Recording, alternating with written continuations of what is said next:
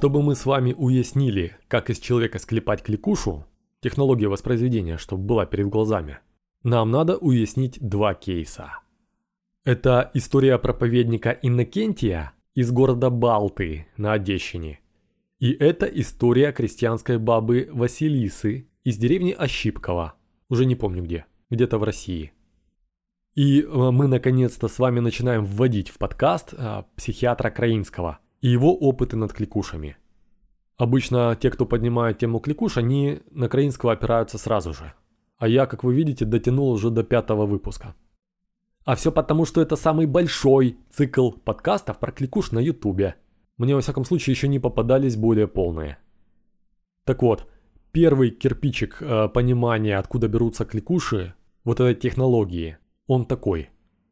В начале 1900-х годов в город Балты, это Одещина нынешняя, приезжает назначенный там на священство персонаж. Звали его Иннокентий. Кстати, кто не знает, Иннокентий это в переводе с латыни «невинный». Но не такой же он невинный оказался. И вот этот Иннокентий, он, судя по всему, был человеком энергичным, но тупым. А это самое страшное сочетание качеств, если кто э, не пожил и не знал. И существует даже поговорка, что инициативный дурак хуже ядерной бомбы. Так вот это оно. Приехав в город Балты, поп Иннокентий в своих проповедях о христианской любви, о рае, о прощении почти и не говорил. Его это не интересовало. Все его проповеди касались только чертей и сатаны. И он собирал между собой вот этих старух всяких, и им рассказывал совершенно очешуительные истории, что человеком руководит дьявол, что все скобрезные мысли, они от дьявола, и что с утра до ночи нужно молиться и поститься, и по монастырям ходить, иначе вселится дьявол. А главное, Иннокентий рассказывал вот этим своим старухам в приходе, что когда дьявол вселяется в человека, то человек падает в припадки, кричит, лает, как собака, матерится, хулит церковь, харкается, ну и все такое. То есть он перечислил вот всем этим малограмотным и мнительным, запуганным согражданкам вот всю технологию, как должна выглядеть кликуша, как она должна себя вести. Ну и задние ряды, я думаю, догадались, да, чем закончилась вот эта вся история по итогу. По итогу, когда год спустя комиссия врачей, значит, приехала все это дело расследовать, то они там насчитали целых 33 припадочных человека в состоянии тревожно-фобических психозов и кликушества. Вот смотрите, да, и если разбирать этот случай. По сути, Иннокентий попал на очень благодатную почву. Люди неграмотные. Там не надо из штанов, из рясы выпрыгивать, чтобы им что-то внушить. Он мог бы им про дьявола и меньше рассказывать. Просто приступов ждать пришлось бы дольше. Вот если кто не знает, чуть-чуть в другую тему зайду сейчас, значит, а, существуют такие вещи, как законы политического пиара, например. И они нам говорят так, что не надо человека ни в чем убеждать. Или тем более переубеждать. Это дело бессмысленное. Это бессмысленные затраты, они неблагодарные. Ты, ломая человека через колено, никогда его не переубедишь. Потому что много факторов будут помогать его сопротивлению. Эго будет помогать, э, фон вокруг – примеры людей вокруг, э, сообщества там. То есть человека не надо никогда ни в чем убеждать. И вот услышьте меня. Человека никогда не надо ни в чем убеждать. В человека надо просто посеять зернышко сомнения. И все. И ждать. А дальше человек сам себя убедит в чем угодно. Особенно это женщин касается. Если вы хотите отбить мужа от жены, не надо говорить ей, что муж ее наставляет ей рога, и чтобы она от него уходила. Достаточно несколько раз сказать, что а, вот от этого мужа, мужчины этого, сегодня очень приятно пахло прекрасными женскими духами. Наверное, он в маршрутке рядом с какой-то женщиной надушенной сидел. И все, вот этого достаточно. Остальное жена додумает сама. Она ночи не будет спать, она будет ворочаться, будет сомневаться, будет себя накручивать а утром устроит ему скандал на пустом месте. Так вот здесь то же самое. Иннокентию не надо было десятки подкастов вещать прихожанам, что в них сидит сатана. Там пару раз бы хватило. Главное, что он рассказал, как кликуша должна себя вести вот в этом процессе припадков. Что она катается по полу, что она верещит, мычит, гавкает, матерится. Он им дал модус операнди. Он им дал порядок действия, образ действия. И этим свою миссию выполнил. И второй ключ, вот какой фактор важен, чтобы из человека получилась кликуша. Это уже случай из описания психиатра Краинского, который поехал в деревню Ощипково, куда он, собственно, выехал изучать эпидемии вот этой бесоодержимости. Пару слов о самой деревне Ощипково. Вот э, нам надо это знать, нам надо на ней остановиться. Это важно. Я когда читал, как э, психиатр проводил анализ локации, то глазам своим не верил. Но я не верил, потому что моя специфика это во всем искать трешачину, и у меня профессиональная деформация. А тут Краинский сам с восхищением пишет, что Ощипково – это образцовая русская деревня.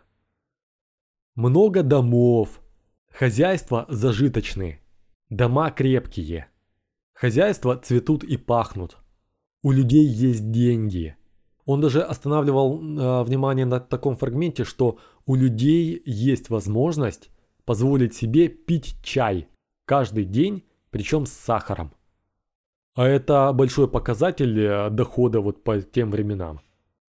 При этом он отмечал, что бабы в селе физически здоровы в основном.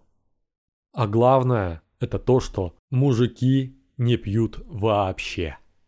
Во всей деревне причем. Краинский пишет, что какой-то коммерсант попытался открыть в деревне когда-то кабак. Так сами жители собрались и написали письмо губернатору, чтобы он этот кабак запретил, потому что понимают, что сопьются и что последние вещи будут продавать, потому что у них был пример мужиков из соседних деревень. И губернатор э, действительно это заявление подмахнул, и действительно кабак этот закрыли. В деревне нет ни одного кабака. Не пьют, не курят. Тотальный ЗОЖ.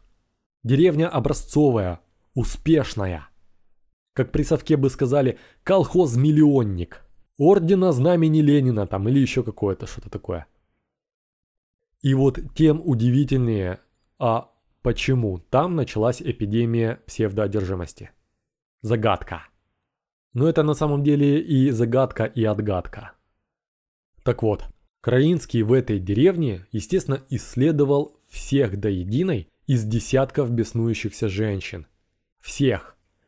Я читал их истории болезней, читал полный анализ вот многостраничный этой эпидемии. И вот я вам зачитаю фрагменты из истории болезни той женщины, с которой и началась вся эта эпидемия в Ощипково. Она стала индуктором помешательства для остальных баб. Она их перепугала. Она второй ключ от замка причин кликушества. Звали эту бабу Василиса, и на некоторые фрагменты ее дела я потом укажу. Читаю фрагменты.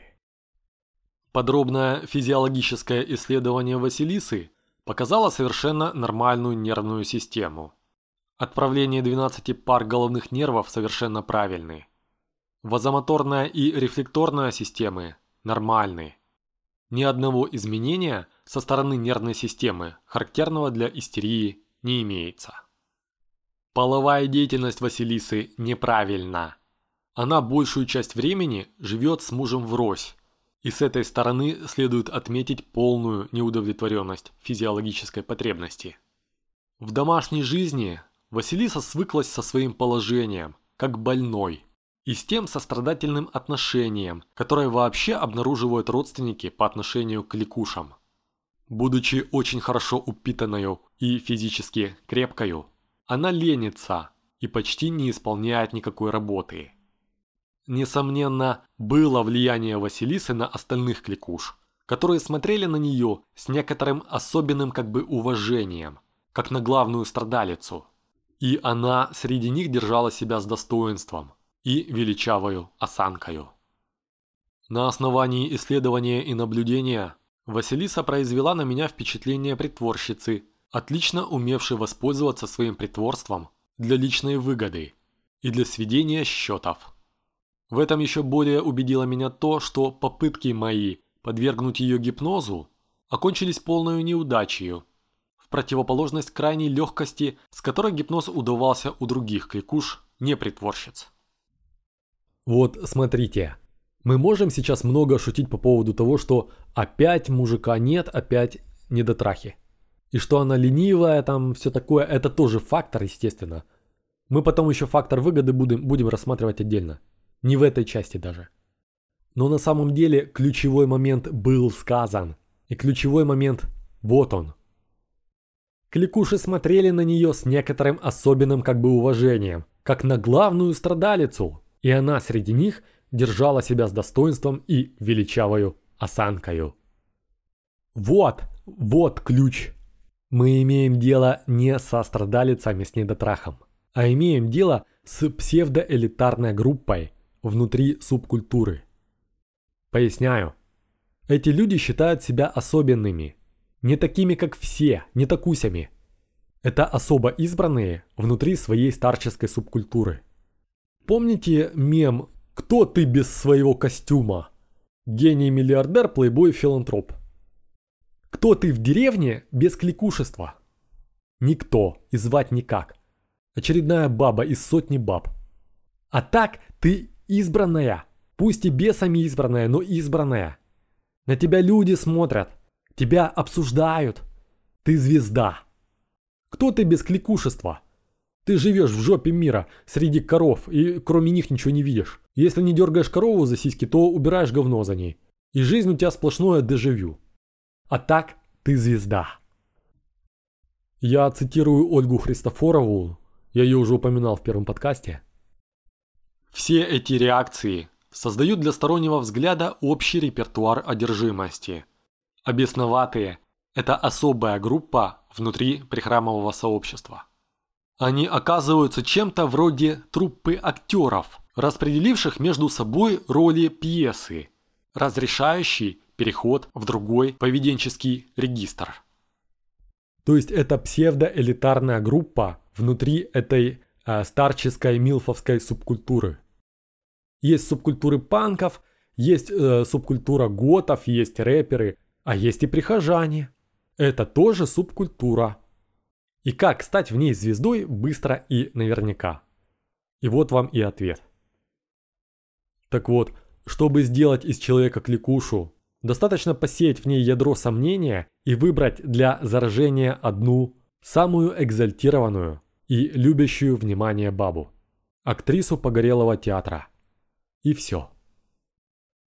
И напоследок вот этой части вопрос еще. А почему Украинский так удивлялся тому, что случились эти припадки в селе, где сплошной ЗОЖ? Ни кабака, ни борделя. Какого человека не спроси, так не пьет, не курит, на Новый год дежурит. Так вот, это тоже благодатная среда. Когда повседневная обыденность скучна, уныла, она однообразная, то жопа требует приключений. Затишье оно перед бурей.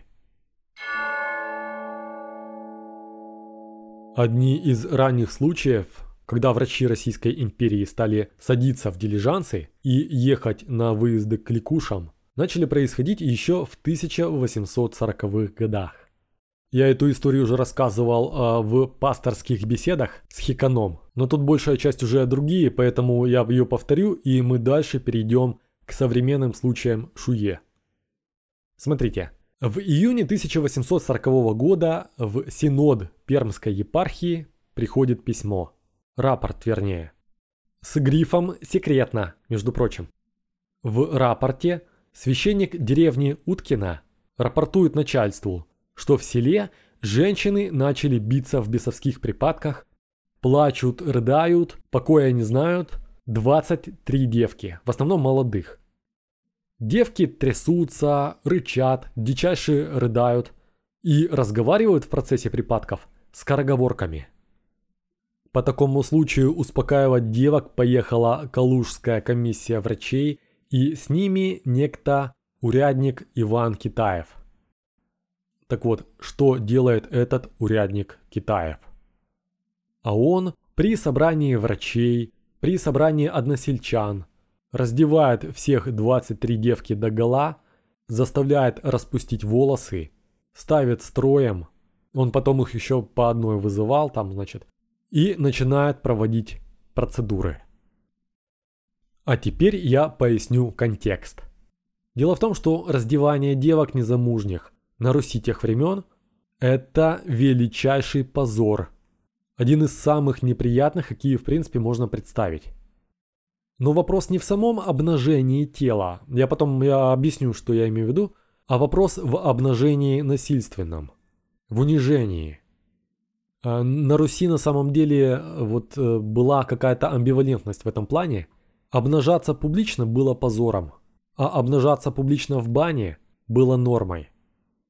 Жители деревень видели друг друга голыми миллионы раз, как внутри одной семьи. Жили в домах без большого количества комнат, как сейчас, хотя сейчас-то тоже не ахти. Но, в общем, жили в домах, где друг от друга ничего не утаишь. И парились вместе. Поэтому тела друг друга в деревнях все и так видели. Это культурный парадокс. Но этот парадокс в пределах банной традиции. Что касается распускания волос прилюдно, то оно считалось на Руси, в Украине, кстати, тоже – вот считалось это дело такой скобрезностью, как будто ты волосы показываешь не на голове, а на причинном месте. Один в один. На самом деле это у многих народов вот это приравнивается.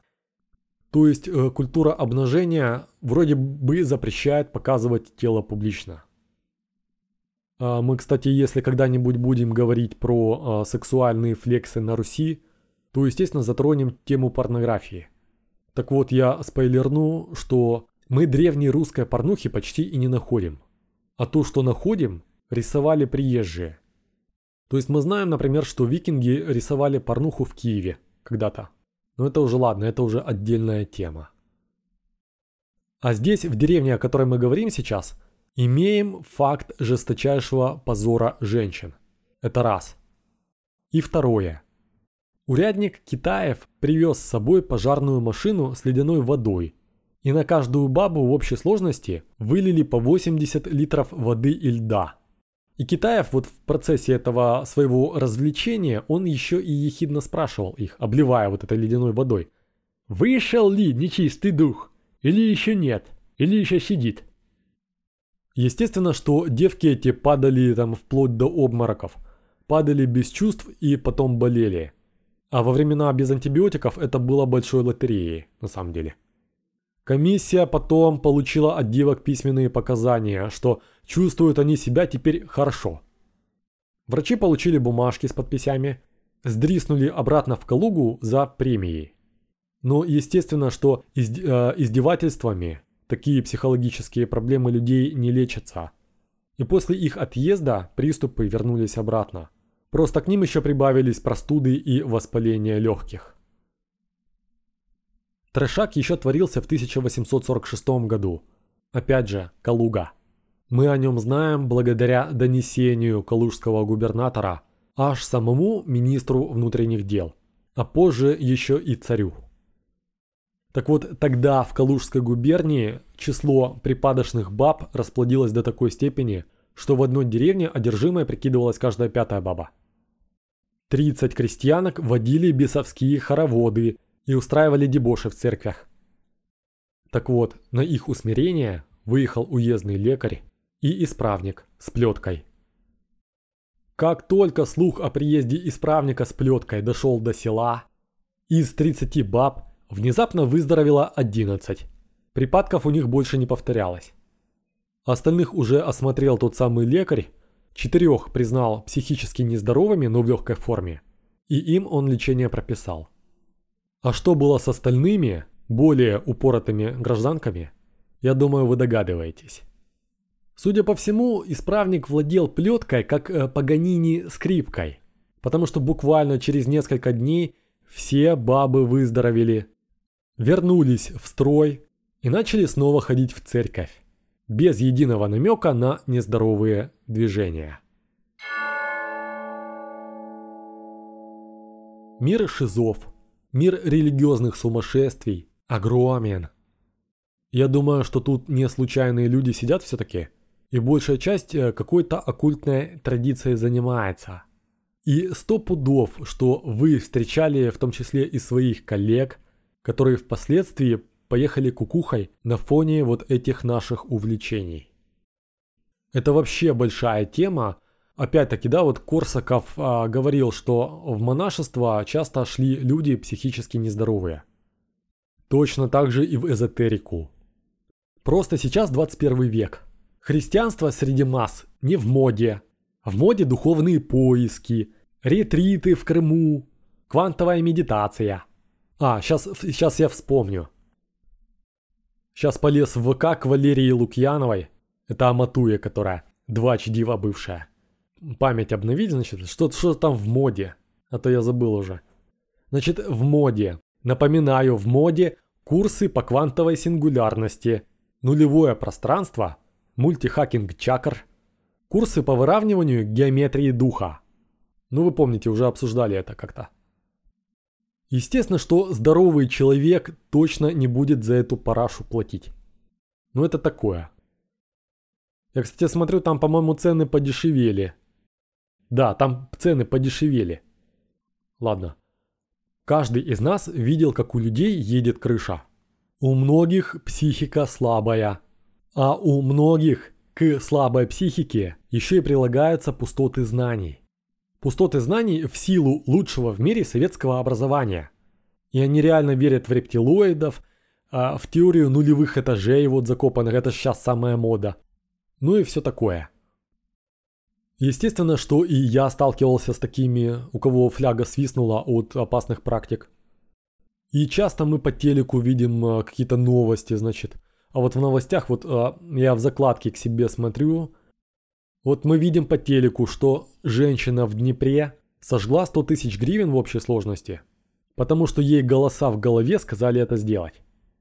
Или вот еще история, когда в Сибири мужик ночью залез в морг к покойникам и скальпелем изрезал трупы, потому что посчитал, что трупы встали, и он решил вот от них обороняться таким образом. Это вот только яркие случаи, пара ярких случаев случайных – за ноябрь 21 года. То есть недавно совсем. Так вот, мы от таких э, случаев угораем, понятное дело.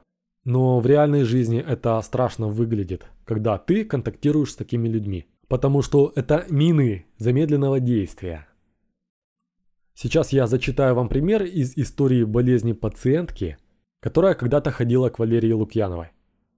Это шутка, нет, она не ходила к Валерии Лукьяновой, это просто пример того, что бывает, когда мнительный человек идет в мир оккультизма, веря всему тому, что ему говорит гуру. Этот случай публиковался в книге Пашковского об истории психических расстройств с религиозными переживаниями. Я напоминаю, что цикл закончится, и я всю литературу списком укажу. Вы сами сможете по этой теме попутешествовать. Читаю. Выдержки из истории болезни. Больная Ф. 35 лет. Дед по линии матери страдал эпилепсией, скончался в возрасте 41 года. Отец злоупотреблял алкоголем.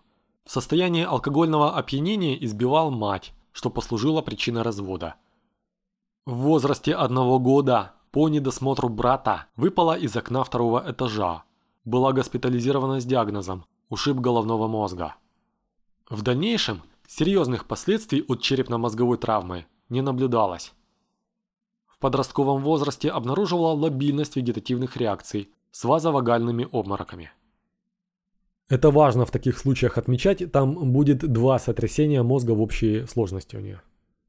Еще страницы пропускаю, пропускаю. И вот, читаем. В 22 года вышла замуж.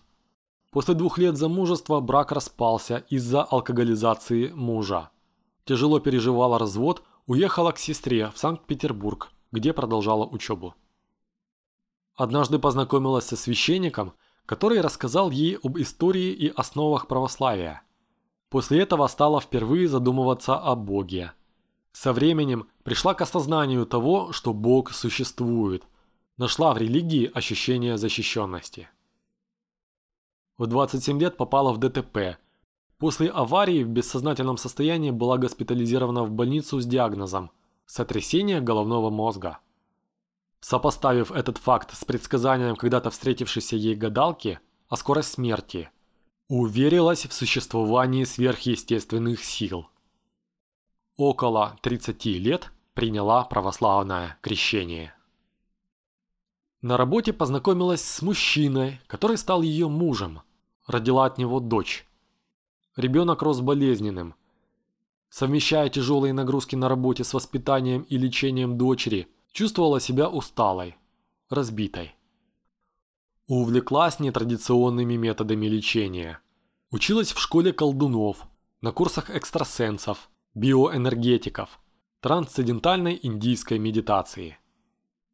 В 33 года всерьез увлеклась американским культом «Светоносцы мира». Собрание секты не посещала, но усиленно читала литературу, рекомендуемую сектой, украшала квартиру изображениями ликов вознесенных владык. Это, я так понимаю, какая-то мотня из Блаватской или Рериховщины. Это их термины про вознесенных владык, просто я узнаю этот почерк. Дальше читаю ближе к развязке. Часто и подолгу читала молитвы с визуализацией. Например, в одной из молитв предписывалось воображать архангела Заткиила. А, такого, кстати, не существует согласно православной традиции. Архангела Заткиила и ангелов радости, направляющих фиолетовое пламя в каждую клеточку и атом вашего существа и на ситуацию, о которой вы молитесь. Представлять, как фиолетовое пламя – будто гигантская губка, стирающая мел с классной доски, смывает всю боль, отчаяние, страдания и ограничения. Однажды на фоне молитв и медитации мысленно ощутила добрые, нежные и теплые слова Бога. Голос говорил о справедливости, нравственности, о деньгах, о политике, о наступлении эры Водолея. Услышанное записала в виде статьи. Подобные состояния не повторялись в течение нескольких лет. Пошла на журналистские курсы, где заслужила, по ее словам, одобрение. Печаталась в оккультных изданиях. Продолжила работать, воспитывала дочь, не прекращая религиозную деятельность. Через год неожиданно потеряла работу, возникли проблемы с оплатой квартиры и детского сада. Испытывала волнение, тревогу за будущее, стало плохо спать по ночам. Утешение находила в молитвах. Однажды вечером на фоне переутомления почувствовала, что в квартире происходят какие-то неясные изменения. Возникло представление, что что-то происходит. В душе возникло плохое предчувствие, какая-то тревога, которая не могла найти объяснение отмечала обостренное внимание к мелочам, заметила красное свечение на иконах. У Иисуса как будто глаза горят. Этот цвет ненормальный. Красный. Испытала страх, тревогу, беспокойство. Затем по типу озарения возникло понимание нового смысла предметов и явлений.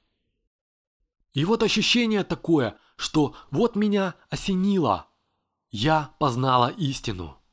Все вдруг стало ясно. Одна вещь от Бога, другая не от Бога.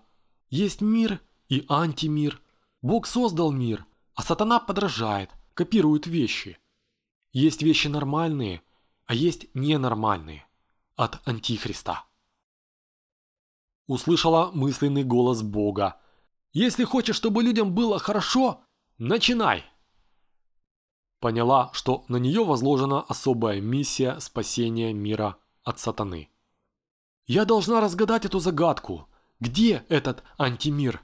Где корень этого антимира?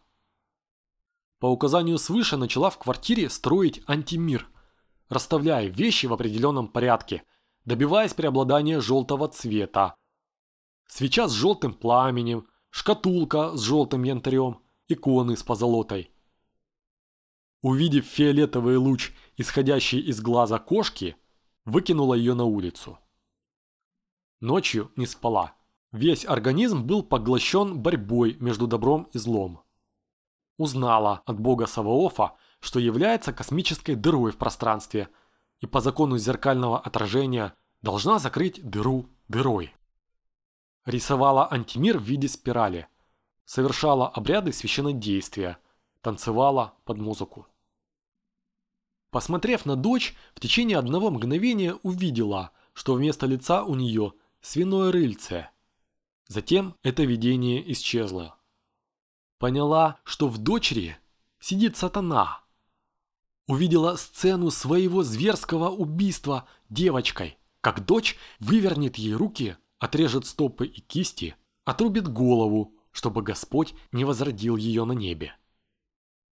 Стала мысленно советоваться с Богом, который приказал убить девочку, а потом обещал вернуть живую и очищенную от дьявола. Подчиняясь последовательным приказам, ударила дочь между глаз горящей свечой, связала платками руки и ноги, душила ее, замотав голову полиэтиленовым мешком, наносила удары по голове каким-то деревянным предметом. Для того, чтобы сатана задохнулся в ее теле, вставила ей в естественные отверстия деревянные крючки от вешалки. Ушла на кухню в полной уверенности, что убила сатану. И Иисус взял на небо тело дочери. Через некоторое время, услышав голос дочери, поняла, что сатана еще жив, но сил наносить удары дочери больше не было. В оцепенении стояла перед комнатой дочери, затем стала ходить по квартире, но тело девочки не видела. Появилось радостное ощущение исполненного долга. Стала ожидать возвращения дочери с неба живой и очищенной от скверны. Зажгла свечу, провозгласила себя богиней любви Валентиной.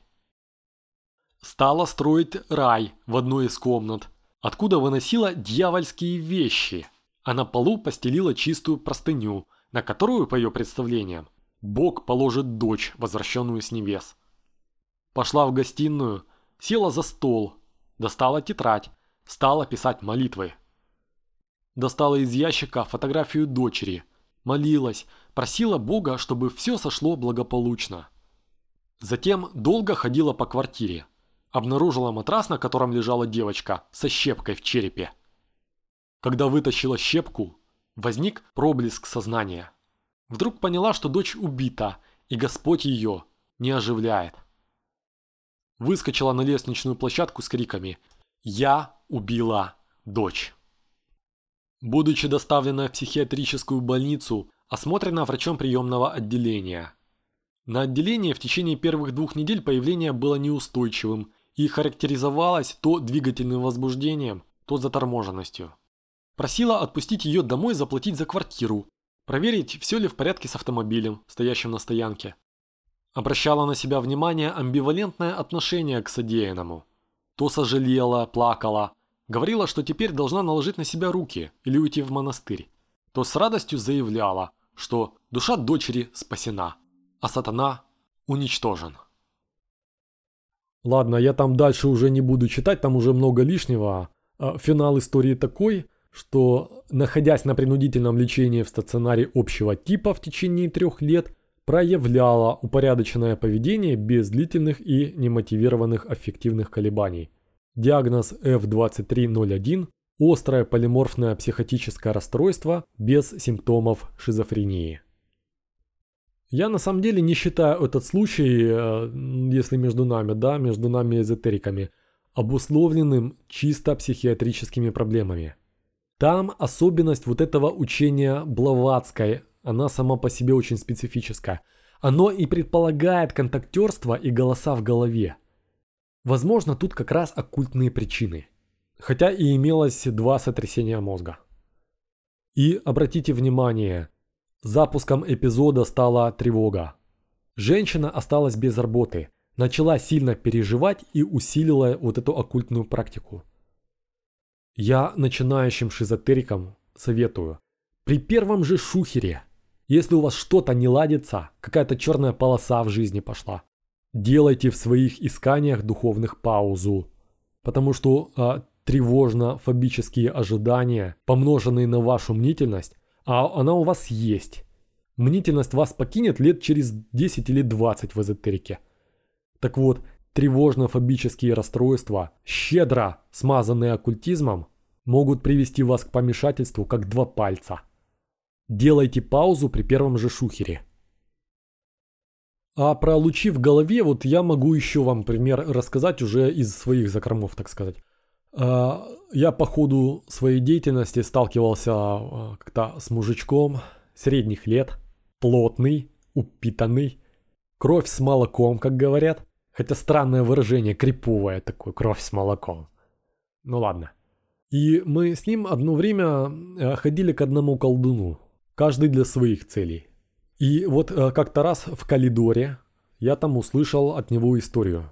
Значит, история такая, что э, ему после прохождения некоторых инициаций гуру пообещал, что очень скоро у него откроется ясновидение. Я с этим мужиком не разговаривал, я эту историю слушал, как бы, и все, подслушал, можно сказать так. И вот этот мужик плотный, средних лет, дабы этот момент приблизить, а, а, не ждать, а готовиться. Так вот, он всюду и везде он ходил и 24 на 7 представлял, как а, ему в голову входит луч света, и этот луч наполняет его энергией божественной. На вопрос, для чего ему это нужно, для чего ему ясновидение, для чего ему вот этот вход в э, высшие миры, высшие сферы, для каких духовных нужд? По какой нужде, да, э, путь этот? Так вот, он пояснил, что он уже уволился с работы. Ведь зачем ему работа? Ведь будучи ясновидящим, он будет ходить по пляжам Крыма и искать там золото. Золото, которое туристы потеряли, там и ценные вещи. Часы, там, цепочки и все остальное. То есть он ясновидящий, он будет это все дело сканить, значит, пляжи эти, и будет все видеть. Я так подозреваю, что он это делал, он эту идею подсмотрел на битве экстрасенсов, потому что там было одно задание такое, ну, в каком-то из сезонов. Так вот, этот мужик начал постоянно ездить по монастырям, он там ездил по местам силы, и он воображал вот этот луч у себя в голове. Ну, как вы думаете, а, а, для таких высоких целей открылось у него ясновидение или как, или что? И второй вопрос – как вы думаете, а, подписчики и подписчицы, а с какой работы уволился этот мужичок? Кем он работал? Отвечаю. Работал он опером в милиции тогда еще. Еще полиции не было. То есть, казалось бы, ты имеешь дело с цыганами, ты имеешь дело не пойми с кем, а тут тебе посулили, ты повелся. То есть вот что битва экстрасенсов животворящая делает. Естественно, что я от этих нюансов сам как бы э, удивился, мягко говоря. Я не знаю, что с этим мужиком было впоследствии, я его больше не встречал. Но это вам байка про то, что у Валерии Лукьяновой, она же Аматуя, всегда будет клиентура. Они никогда не иссякнут. Еще история. Опять про контактерство с духами. Э, смотрите, я подросток 90-х годов. Когда развалился совок и сюда хлынул восточный оккультизм, у нас в городе духовных обществ было больше, чем сейчас вот всяких бургерных забегаловок. Все подряд. Кришнаиты там всякие, секты Муна. Э, из запада это мормоны, это Белое Братство было местное и Белое Братство, Белое Братство болгарское еще. Но самый большой урожай шизы всегда получала именно учение Блаватской. Это, это знак качества, это ГОСТ. Там, где она, там всегда будут голоса в голове. Именно потому, вот о чем я и говорил, там сама структура учения предполагает выход в итоге на разговоры с голосами и внемление вот этим якобы ангелам. Смотрите, даже виднейшим библейским пророкам типа Моисея, типа Даниила, ангелы являлись считанные разы в жизни. На пальцах руки посчитать. А приверженцы практик, э, связанных с контактерством, вот как Блаватская, например, они вызывают этих ангелов э, как проституток, вот по поводу и без. Якобы ангелы и приходят, и они якобы и ведут с ними беседы. Хотя мы можем с вами догадываться, что там за ангелы на самом деле. А я вот сейчас, кстати, вспомнил, книги, а, по-моему, Клауса Джоула. Да, Клаус Джоул контактер. Он там с ангелом, значит, они, по-моему, только анекдоты друг другу не рассказывают. Там такие истории чешуительные. Там ангел ему дает э, номера от лотереи чуть ли не каждый месяц, чтобы чтоб э, Клаус Джоул не ходил на работу. Там шутки какие-то, подколки у них постоянные. Э, ладно, это отдельная все история. А у нас сейчас вот давайте еще история поехавшей Милфы. Опять из книги Пашковского. Но эта история уже лайтовая, там не будет такого трэша. Но у нас опять голоса в голове. Цитирую. Больная, 43 года. Родилась и воспитывалась в религиозной семье. В детстве получила сотрясение головного мозга. Я там пропускаю еще много чего.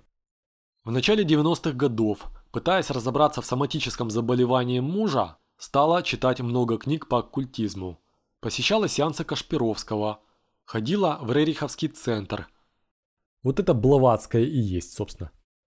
В Рериховский центр, где участвовала в сеансах связи с духами. В 40 лет перенесла стресс в связи с поступлением дочери в вуз. Ходила с ней на все экзамены, стояла за дверью, переживала.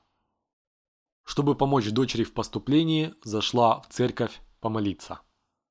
Во время службы стала крутить, корежить, шея и руки начали непроизвольно крутиться. Слышала голоса в голове. «Иди отсюда! Пойдем со мной в вечность!»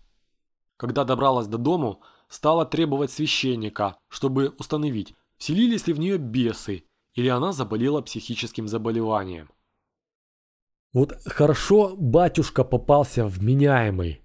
Не Иннокентий, вот тот вот, из Балты. В связи с выраженной ажитацией была госпитализирована в психиатрический стационар.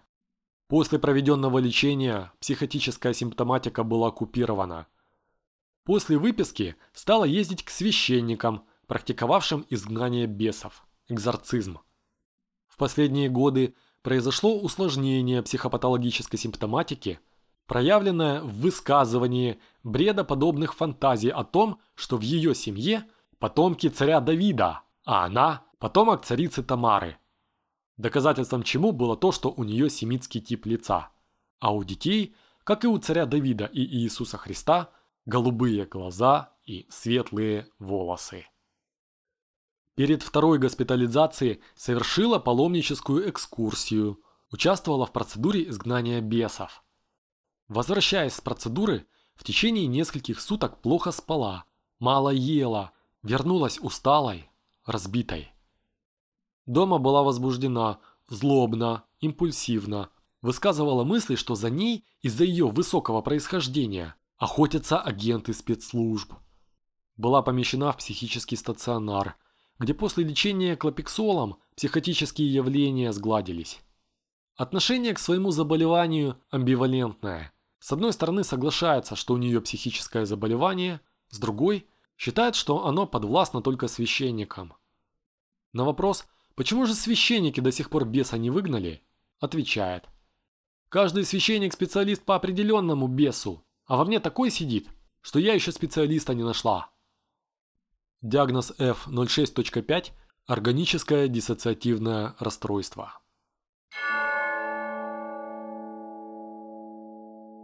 Это дело было уже ближе к ликушам. И вот, смотрите. Эта история открывает нам очень интересную тему, а именно разные ощущения преследования внутри эпизодов помешательства. И я вам поясню, что существует в психиатрии такая интересная вещь, как синдром кандинского клерамбо. Это, допустим, вот инопланетяне прилетали и поставили тебе в уретру зонд, и теперь ты хочешь ссать только когда они дают на это команду. Это когда тебе кажется, что какая-то вражеская сила тебя поднимает по ночам и ведет грызть зубами перила в подъезде. Хотя ты этого не хочешь, но они заставляют это делать. Бывает, что это совмещено с дисморфоманией. И тогда к религиозному помешательству вот этому еще и добавляется, что люди считают, что у них э, лицо стало черным или синим. Что сходила к колдуну и из-за этого греха у нее на голове вырос рог. Причем кроме нее этого рога никто не видит. А, смотрите, вот еще характерное явление, часто бывает, э, что людям кажется, что от тела пахнет говном. Или бесы во время еды мажут ложку говном. Это на самом деле частое явление. Это особенность женщин, кстати. Большое количество вот таких ситуаций сопровождается какими-то генитальными флексами. То есть, опять-таки, из дел, да, это из не из дел, из истории болезни, из уголовных дел. А, то есть женщина, допустим, заходит в церковь, и ей кажется, что бес засовывает ей палец в анус. И так руководит женщиной в передвижениях по церкви во время службы. Это то, что из описанных случаев. Мем смешной, а ситуация страшная. Сам Виктор Кандинский, а, русский вот этот психиатр, вывел свои наблюдения в еще дореволюционные годы, когда изучал явление истинных галлюцинаций и псевдогаллюцинаций. Кандинский, кстати, был человеком весьма наблюдательным. Он очень дотошным был, и судя по вот этим его трудам. Я читал его книгу о псевдогаллюцинациях. Это э, Хикан посоветовал как-то во время стримов. Ну, решил я воспользоваться советом. И сейчас, сейчас я расскажу кое-что оттуда. То есть пригодилось. Сам Кандинский имел прекрасное образование, он э, ввел в науку понятие психопатии, там, понятие видов галлюцинаций. Он э, стал родителем э, судебной психиатрии. Но при этом, о, ирония судьбы, он сам был психом. И он сам это признавал. Мы знаем, что он не просто видел галлюцинации, а мог их вызывать у себя силой воли, произвольно – и дважды за свою жизнь он лежал в дурке. И в дурке, кстати, он с будущей женой познакомился, а на тот момент это была медсестра, которая его лечила. Из жизни Кандинский ушел довольно рано. 40 лет прожил. Он прожил бы и дольше, он прожил бы дольше, стал бы еще большей мировой звездой психиатрии. И в психушку бы попал, и в третий раз, безусловно, если бы не один момент. А именно, он покончил с собой не одобряем. Когда у него начал накатывать вот этот третий э, психотический приступ, он наглотался опия и умер. И причем даже умирая, Кандинский оставался верен науке. Он пытался записывать свои ощущения во время самоубийства и отхода к смерти. И вот эта а, большая книга, финальная книга под названием «О псевдогаллюцинациях», где, собственно, и описаны эпизоды синдрома Кандинского Клерамбо была издана уже после его смерти. Книгу эту издала его жена, вот та самая женщина, с которой они познакомились в психушке и которая его выхаживала. Она эту книгу издала, и издав книгу, она совершила самоубийство. Не одобряем. Так вот, к чему это я? К тому, что в своей книге Кандинский описал вот такой типичный случай этого синдрома автоматизма имени себя. Автоматизма в смысле, что человеком управляют как автоматом. И описание там, ну, при приблизительно такое. В 1878 году к Кандинскому на лечение попал молодой чумодан по фамилии Перевалов. Ему на тот момент было 37 лет. Перевалов накануне подал судебный иск против завода, на котором когда-то работал. Потом осознал, что он натворил, перепугался, и теперь ему казалось, что очень много людей заинтересованы в его устранении. Перевалову казалось, что за ним наблюдает группа секретных ментальных магов. Он их так не называл, естественно, он их называл такистами. И вот эти такисты работают в специально созданном отделе при третьем отделении царской жандармерии и прямо оттуда силой мысли управляют им. Перевалов не пояснил, почему он их так называл, почему он называл их такистами. Нет объяснения. Но зато Перевалов объяснял остальные мотивы. Он а, об, объяснял так, что эти такисты тренируются на нем, как залазить в головы гражданам и управлять людьми силой мысли. Цитирую. В силу такой связи все мысли и чувства Перевалова передаются из его головы в голову такистов. Эти же, последние, действуя по определенной системе, могут по своему произволу вызывать в голове Перевалова другие мысли, чувства, чувственные представления, а также разного рода ощущения в сфере осязания и общего чувства. Больной Перевалов утверждал, что такисты, и теперь загибаем пальцы. Такисты произносят матерные фразы у него в голове, чем очень отвлекают от дел, обзывают, унижают. Дальше. Такисты вызывают ему ощущение щекотки или зуда, чтобы он, Перевалов, чесался в самое неподходящее время прилюдно. Дальше загибаем пальцы. Когда больной Перевалов кушает, то невидимые такисты, сидящие в царской жандармерии, мысленно подсовывают ему под нос палец, намазанный калом, или стакан с мочой, чтобы Перевалов страдал. Дальше. Такисты воруют у Перевалова мысли и подсовывают какие-то другие, чужие, обычно навязчивые. Дальше.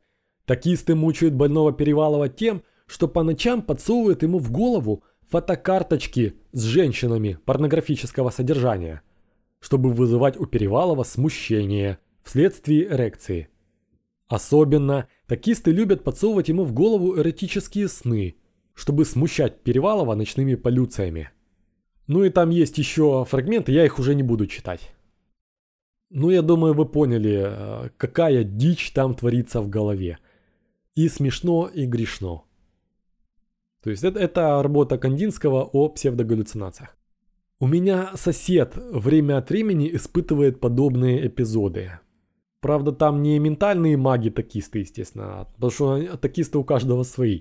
Там у него невидимые силы его тащили на улицу, а на улицу его поджидают снайперы уже. Поэтому на улицу нельзя было идти. То есть эти случаи, они, вот, они среди нас. В каждом дворе хрущевок живут свои переваловы и свои такисты. И вот естественно, что это благодатная почва для подвида религиозных галлюцинаторно-бредовых расстройств. То есть это уже ближе к нашему профилю. И какую-то часть кликуш э, туда тоже можем ввести, потому что им кажется, что ими управляет сатана – что голоса выкрикивают в голову грешные мысли. Или как э, было вот у арестованного ныне батюшки схиегумена Сергея Романова, там на ютубе прямо в сцене изгнания, бес заставлял женщину жаждать садомии. Порнографию подсовывают в голову, чтоб согрешить хотелось. И я цитирую ближе к финалу вот такой еще случай. Опять книга Пашковского. Больная С. 19 лет. Наследственность психическими заболеваниями не отягощена. Мать по характеру мягкая, застенчивая. Отец с эпилептоидными чертами характера. Младшая сестра здорова, учится в ВУЗе. Наблюдала с невропатологами, была выявлена спастическая диплегия, установлен диагноз детский церебральный паралич. По характеру формировалась мнительной, отзывчивой, искренне привязанной к матери девочкой. В семье воспитывалась в обстановке гиперопеки. С 17 лет появилось чувство безразличия, отсутствие удовольствия, потеря интереса к различным занятиям, адинамия, снижение аппетита. Через полгода усилилась деперсонализационно-дереализационная симптоматика. Ощущала, что руки чужие, обращалась за помощью к психологам. По рекомендации своего остеопата обратилась к женщине-экстрасенсу, которая лечила ее по телефону в строго отведенное время. Спустя два месяца, во время занятий с экстрасенсом, ощутила идущий от телефонной трубки поток тепла, из-за чего возникли покалывания в ушах. Появилось предположение, что экстрасенс заколдовала мысли. Затем присоединились неприятные ощущения внутри головы, вибрация во влагалище, анальном отверстии. Увидев однажды по телевизору передачу религиозного содержания, пришла к выводу, что экстрасенс – ведьма. Постепенно стало ясно, что вкладывание мыслей, неприятные ощущения в голове, в матке – ничто иное, как воздействие нечистой силы, внедрившейся в ее тело – под энергетическим влиянием ведьмы. Рассказала, что вначале бесы предположительно находились в матке, в голове, а затем растеклись по всему телу, вызывая тепло, а не менее жжение, а в дальнейшем рак. Отметила, что за один день стала вся синяя, состарилась, появились морщины. Обратилась в церковь, где ей подтвердили одержимость бесами. Неоднократно ездила в Псков на групповое изгнание бесов. Вызывала батюшку на дом, считая, что это должно помочь. При чтении вслух Евангелия испытывала неприятные ощущения в анальном отверстии, трактуемые как выход нечистой силы. В течение полугода от начала манифестации заболевания за медицинской помощью не обращалась. К психиатру обратилась по настоянию родителей. Была госпитализирована. Получала галоперидол, азолептин, рисполепт. Отмечалось уменьшение интенсивности продуктивной психопатологической симптоматики. Диагноз F20.0 Параноидальная шизофрения. И я пропускаю мессианские расстройства и алкогольных белочников. А, вот как они баррикадируют подъезды, баррикадируют квартиры от чертей, и жильцы не могут по несколько дней в подъезд войти. Мы просто уже не влазим по времени. Ну и я приберегу эти случаи на другие темы. А кое-что перенесу еще в следующую часть, завершающую. Донаты. Читаем донаты и будем уже удочки сворачивать на сегодня. Стас Карпов отправляет донат и пишет «Благодарю за твои подкасты, друг, удачи во всем». Стас, спасибо. А, слова поддержки это всегда очень уместно, особенно в камерных небольших подкастах типа этого, где ну, всех активных людей уже более-менее знаешь. Спасибо. Бенедикт Камберберч пишет на каких тредах с тобой можно пересечься? Заходишь в МГ?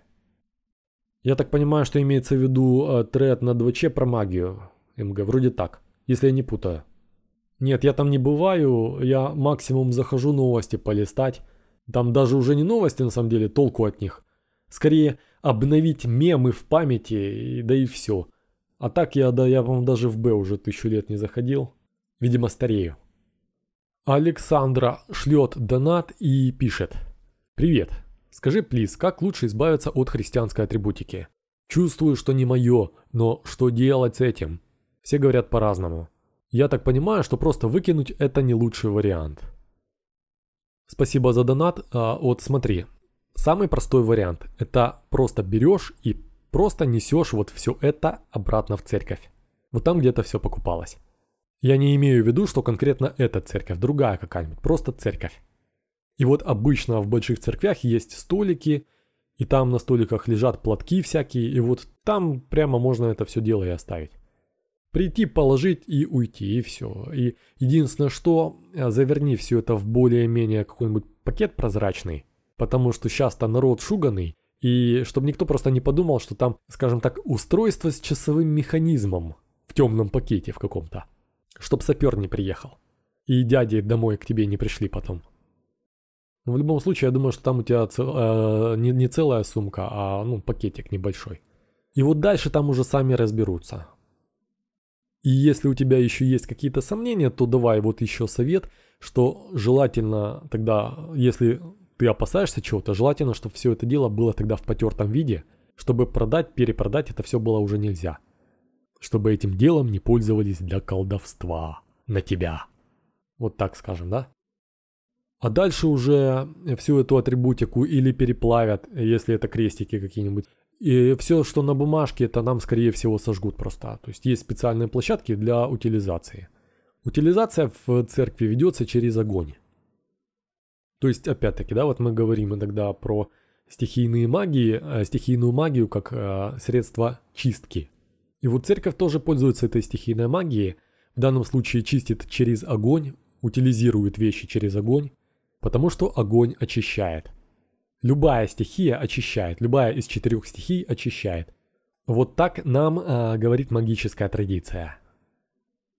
А вот обрати внимание, даже ведьм в средние века отправляли на костер. на огонь. Не потому, что это было модно по, там, по тем временам, или красиво, как-то эстетично и эпично, да? Естественно, нет. Вот, а, смотри, это был последний шанс для католических священников успеть очистить душу ведьмы огнем, вот кровь ее очистить огнем, и в последний момент уже во время казни хотя бы так не дать сатане ее забрать. Потому что ее кровь обрабатывалась огнем в процессе горения. Но это уже ладно, это уже другие разговоры.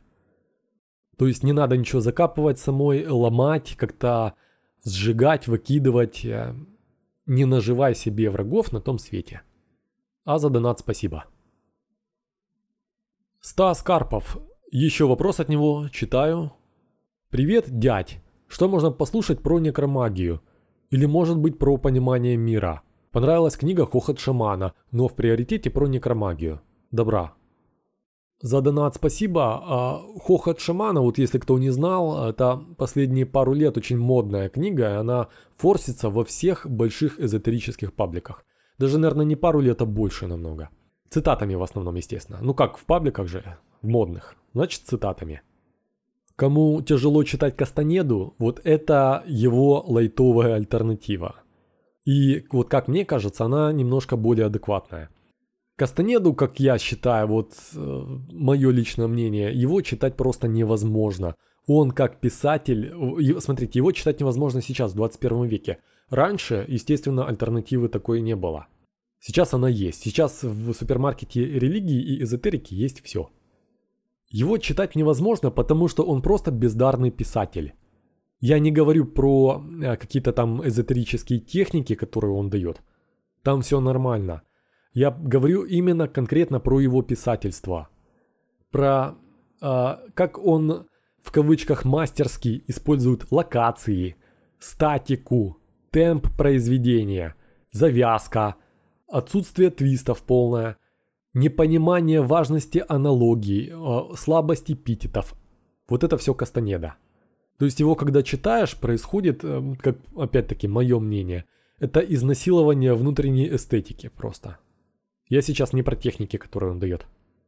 То есть для меня его чтение было ну, тотальным бугуртом, насилием над собой. Поэтому в этом плане хохот шамана он выигрывает, конечно. Так, а теперь к сути вопроса, собственно. По некромагии. Вот смотри, это же вообще один из самых опасных видов магии. Хотя он и самый древний, наверное, один из самых древних точно. И, конечно, он очень интересный. Он очень романтизированный в культуре. Он вот притягивает своей хтониной вот этой, эпичной абсолютно. Но я думаю, что ты сам понимаешь, что существуют гораздо более безопасные виды и безопасные техники. Вот э, я об эпитетах говорил только что, да, у Кастанеды. Вот мой эпитет, давай сравнивать. Можно воровать на металлолом рельсы, а можно на металлолом пилить старые противотанковые мины. Вот где-то в Черниговских лесах там до сих пор ходить нельзя местами, потому что там до сих пор все заминировано. Там металла лежит на миллионы долларов, наверное, до сих пор. Но рядом находятся железнодорожные пути старые. Так вот, профит и там, и там. Мы не одобряем, естественно, ни там телодвижение, ни там телодвижение. Но рельса не разнесет тебе хату и не разнесет э, тебя самого на запчасти. Так вот, некромагия это мина и неосторожное движение, и все. И финита ля комедия. Магия – это э, ориентация на результат. То есть это не путь самурая, где важен сам путь, а результат не важен. Это общая эзотерика, она может не иметь какого-то э, материального результата, она может не иметь цели поиметь материальный результат. Она может иметь цели э, достичь каких-то духовных высот, развить навыки медитации, например. А магия – это всегда про результат – и вот некромагия – это далеко не самый безопасный способ поиметь результат.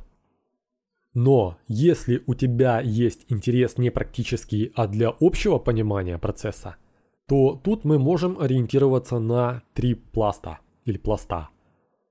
Вот, кстати, у нас есть подписчик Руби Злобный. Может будешь слушать, может тебе это тоже будет интересно. Потому что вышел недавно один из лучших материалов по этой теме. Поэтому, может, тебя тоже касается этот ответ. Вот э, три пласта.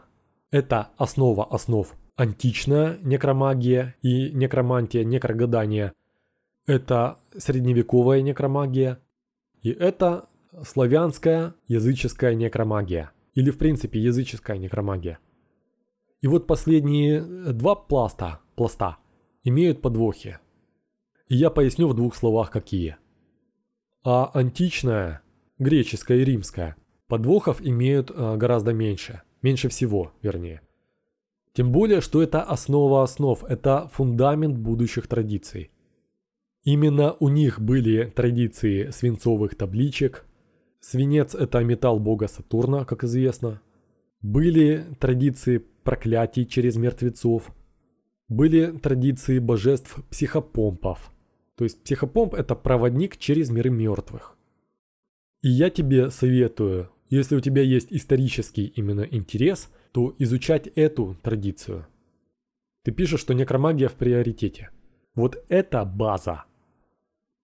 Естественно, что есть еще более древние традиции. Есть ближневосточная некромагия, но она хуже изучена. Есть еще более древние традиции, но они доисторические.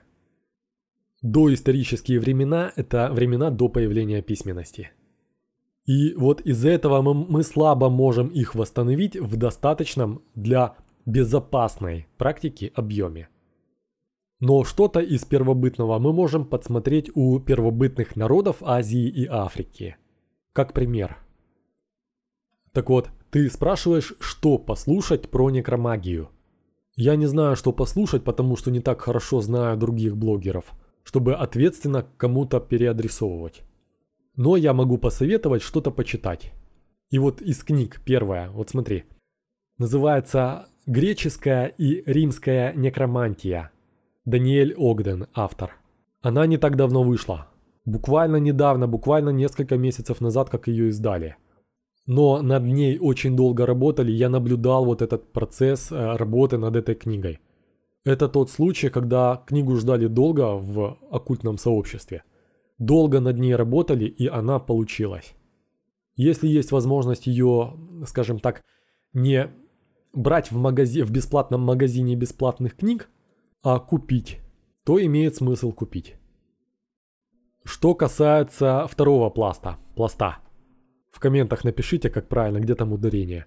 Так вот, средневековье изобилует новоделами. В средние века трактаты и гримуары не писал только ленивый. Даже в переписках инквизиторов за 15 за 16 века мы читаем, что сами церковники, сами инквизиторы создавали гримуары, в том числе некромагические, для организации подстав, для оперативных действий следственных. И сами их же распространяли. И где чьи мы не знаем. Мы по делу Урбана Грандье, уже упомянутого вот, мы знаем, как придумывались ими же вот эти печати демонов, о которых никто до этого не слышал. А потом все это распределялось в магию. Есть, конечно, исключения типа Келли и Джона Ди, которые дали миру оккультизма так называемую енохианскую магию. Но далеко не у каждого гримуара можно установить вот эту судьбу рождения. Но при этом, если тебе что-то интересно из этого периода, то книги такие. Первое. Геософия. Магия подземного мира. Кента. Эта книга издавалась обществом хранителей смерти и издавалась творческим э, или объединением, или творческая группа, по-моему, так они себя называют, Телема. Вот ее можно поискать. И еще книга это «Общество сознания смерти. Трактаты по некромантии». Это сборник всего. А что касается третьего пласта, современных веретнических, каких-то языческих традиций некрообрядности, неуязыческих я имею в виду, то там это просто лотерея какая-то. То есть такой объем новодела откровенного на рынке, что ну, не представить даже. Тут тебе и тетради Серафимы Черной, и сестры Соболь тоже, там тетрадочка какая-то их. То есть кого угодно, имя им легион. Понимаешь, вот интернет-форумы магии, они уже давно перекатились в ВК. А все это дело уже, вот что осталось, оно уже много лет как превратилось в какой-то филиал Двача. То есть там люди втихую просто подсирают друг друга, они когда подкалывают там друг друга. Они выкатывают какие-то обряды с покойниками, значит, с гробовыми гвоздями и веревками. Сами пишут потом, ну, как, какой шикарный обряд, как покойник пришел, как порча сработала, значит, как соседка копыта откинула потом на следующий же день. Но при этом многие такие авторы сами ничего не делают сначала, они смотрят, как это сделают другие.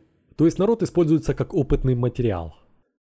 И понимаешь, вот этот пласт новоделов про некромагию форумный, это как треды про мясной квас там какой-нибудь. Это как треды про э, вот сейчас скидки с паритетом покупательной способности, значит, в магазинах DNS и Эльдорадо. Вот сейчас новая мода. Как видеокарту купить через PPS за четверть цены. Вот похожие треды. Естественно, что я не буду советовать э, вот это говно, которое с форумов потом перекатывается в книги. И в виде книг издается. Меня в этом плане радует только то, что это все в электронных видах в основном. И дерево на эту дресню не переводит. Все, я надеюсь, что я на твой вопрос ответил. Спасибо за донат. Ну и вроде все. Всем пока. Подписывайтесь на наш канал в Телеграме.